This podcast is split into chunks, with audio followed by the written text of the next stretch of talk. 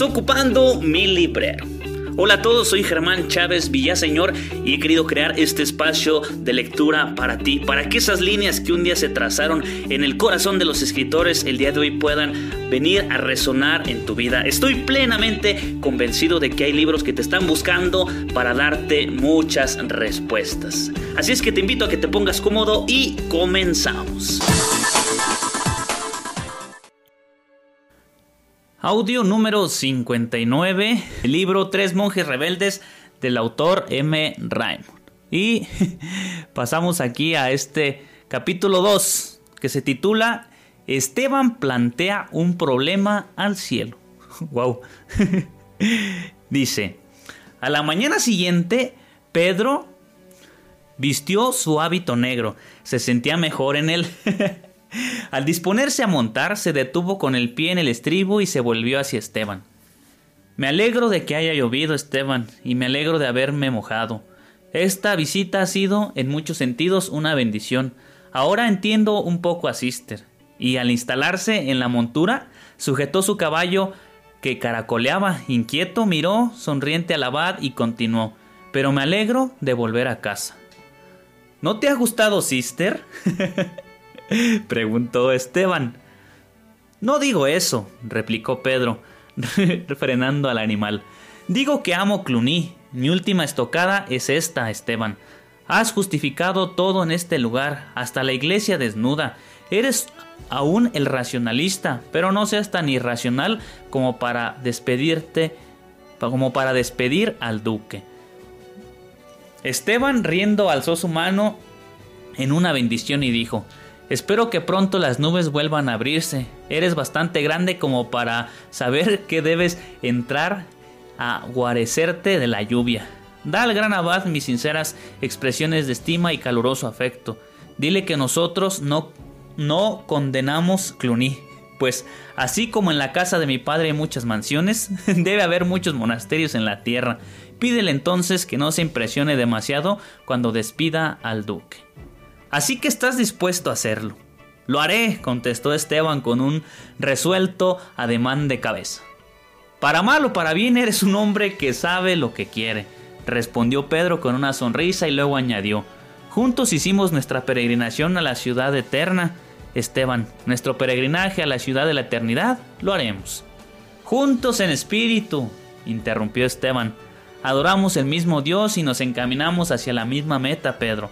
Agradezco mucho a Dios el que te haya permitido pasar la noche con nosotros. Ruega por mí cuando despida al duque. Luego a la noche siguiente únete a mi espíritu, pues estoy seguro de que será muy negra.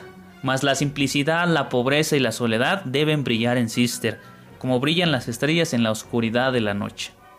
Eres testarudo, Esteban. Río Pedro. Pero estaré contigo. Y clavando las espuelas en el animal, trazó el signo de la cruz sobre la cabeza del abad del Cister. Antes de que transcurriera la semana, Esteban había hablado con el duque. Su excelencia le prestó la mayor atención y trató en lo posible de comprender al abad. Su gran temor era, eh, que él o sus hombres hubieran ofendido en algo. Tranquilizado sobre ese punto, pudo dedicar más atención a lo que Esteban deseaba explicarle. Cuando éste le habló de la suprema ambición del contemplativo, unión íntima con Dios, comprendió el deseo de soledad de Esteban. Antes de que terminara la conferencia, Hugo comprendió que siempre sería bien recibido como visitante, que la regla preveía explícitamente los huéspedes del monasterio, pero lo que no preveía la regla era el bullicio, el alboroto que siempre van unidos a una gran reunión de personas y la distracción que produce el inevitable colorido del séquito de un duque. Hugo admitió este principio y aceptó su aplicación. Previno, sin embargo, Esteban dos cosas. Primero, que provocaría cortantes críticas hasta de aquellos que le habían demostrado simpatía. Y segundo, que se malquistaría con la nobleza.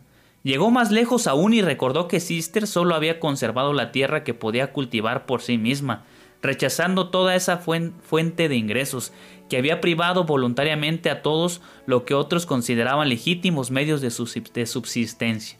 Insistía en mantenerse por sus propios medios. ¿Qué haría si llegara los malos tiempos? El hombre necesitaba amigos, los monasterios también, advirtió. El abad replicó que había pesado todo eso y que estaba dispuesto a afrontar todo, si el duque no se ofendía. Hasta llegó a admitir que no era buena política atacar una costumbre largamente arraigada, pero insistió en que los primeros no permitían otro camino. Hugo acató los deseos del abad. Antes de que llegara la próxima festividad, comunicó a sus íntimos que no podrían seguir celebrando las fechas solemnes en la abadía. Cuando les explicó las razones, despertó terrible indignación cuyo fuego barrió con toda la simpatía que había inspirado el pequeño monasterio, de las Ciénegas. Pedro profetizó que Esteban atraería alrededor de su cabeza un zumbante enjambre de avispas, mas probó ser un falso profeta. Es cierto que mucho zumbido causado por nobles y monjes enfureció como avispas, mas el zumbido no rodeó a Cister. No, el pequeño monasterio quedó severamente aislado. Los nobles apartaron con tanta decisión como el niño quemado se aparta del fuego. Wow.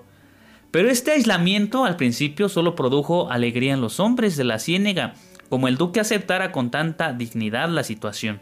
Esteban comprendió que la rebelión había llegado a su completa realización. Las mitigaciones desaparecieron, todos los compromisos quedaron rotos, Sister se mantuvo con su propio trabajo. La simplicidad brillaba en el oficio, en la misa y en todos los monasterios. La pobreza reinaba sobre todas las cosas y la soledad fue asegurada al fin. Si alguna vez ha gozado un hombre del más perfecto clima para vivir solo con Dios, ese hombre, pensó Esteban, era el monje de Cister. Contenido el mundo más allá de sus muros y encerrado el monje dentro de ellos, el lugar se convirtió en un verdadero paraíso de oración y la naturaleza del terreno con sus bosques y ciénegas, con su húmedo y pantanoso suelo, lo hacían un verdadero purgatorio de con su húmedo y pantanoso suelo, lo hacía un verdadero purgatorio de penitencia, puesto que un monje tenía que trabajar si quería vivir. Wow. Antes de que el ardiente julio terminara, sin embargo, Esteban comenzó a preocuparse. Sus monjes estaban libres de distracciones gracias al desalojo del duque, pero él estaba lejos de sentirse libre. Día a día aumentaba su preocupación, pues julio realmente ardía al aproximarse agosto, y hasta el enlodado pantanoso siempre húmedo cister estaba reseco. Las legumbres no crecen entre el polvo y el abad empezó a temer por su cosecha. Al finalizar septiembre, sus peores temores se confirmaron. La cosecha se perdió y pronto se hizo evidente que el pequeño grupo de hombres, perdido en los bosques, no podría obtener ni el escaso alimento que prescribe la regla de San Benito. De modo que antes de que cayeran las hojas y noviembre se pusiera gris, Esteban, que había alejado al mundo, tuvo que que había dejado al mundo, tuvo que salir a ese mundo a mendigar.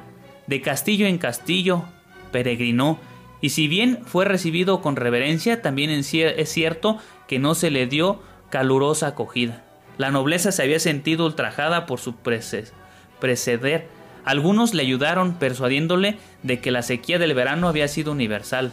Esteban aceptó los escasos dones de agradecimiento y se retiró como había llegado, con una sonrisa. ¡Wow! ¡Qué fuerte! ¿Qué va a pasar ahora? Ay, no puede ser. Mucha risa burlona provocó el abad y su sonrisa. Los nobles y monjes que profetizaban la ruina de Sister reconocieron un momento de triunfo, ya que solo era cuestión de tiempo el que se cumpliera totalmente esa profecía. El siglo XII era el siglo XII y no el sexto. Ahora la regla de San Benito debía ser interpretada y no leída literalmente. Sister volvería muy pronto a convertirse en ciénega. Así hablaron y hablaron, pero por exultantes que estuvieran, no pudieron librarse de la intriga que les produjo esa eterna sonrisa en el pálido y consumido rostro del abad. No manches, que se estaría moviendo en su interior. Más aún mayor intriga tuvieron esas almas simples que contemplaron el crecimiento de la abadía y se maravillaron del celo de sus monjes.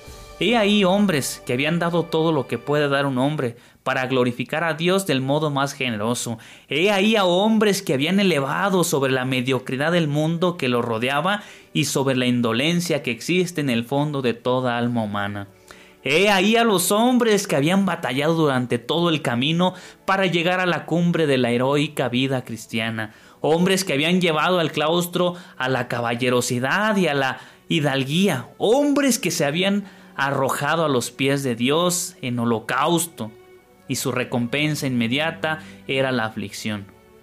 Esas almas simples y sinceras están más que intrigadas ante la sonrisa de Esteban.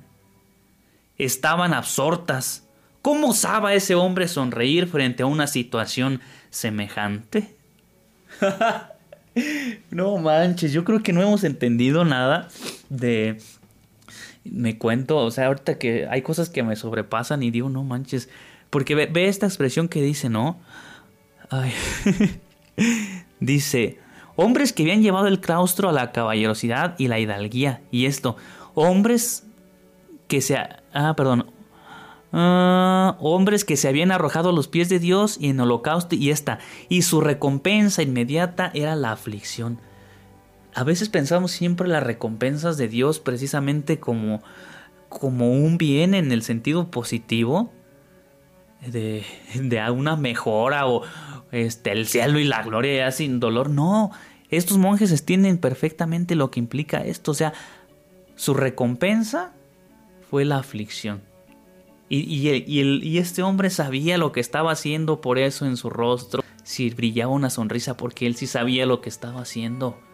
La aflicción también es una recompensa y es señal de que estás en el surco y es señal de que eres un hombre valiente. Ay, Dios mío santo. Hasta aquí le dejamos. No se vayan.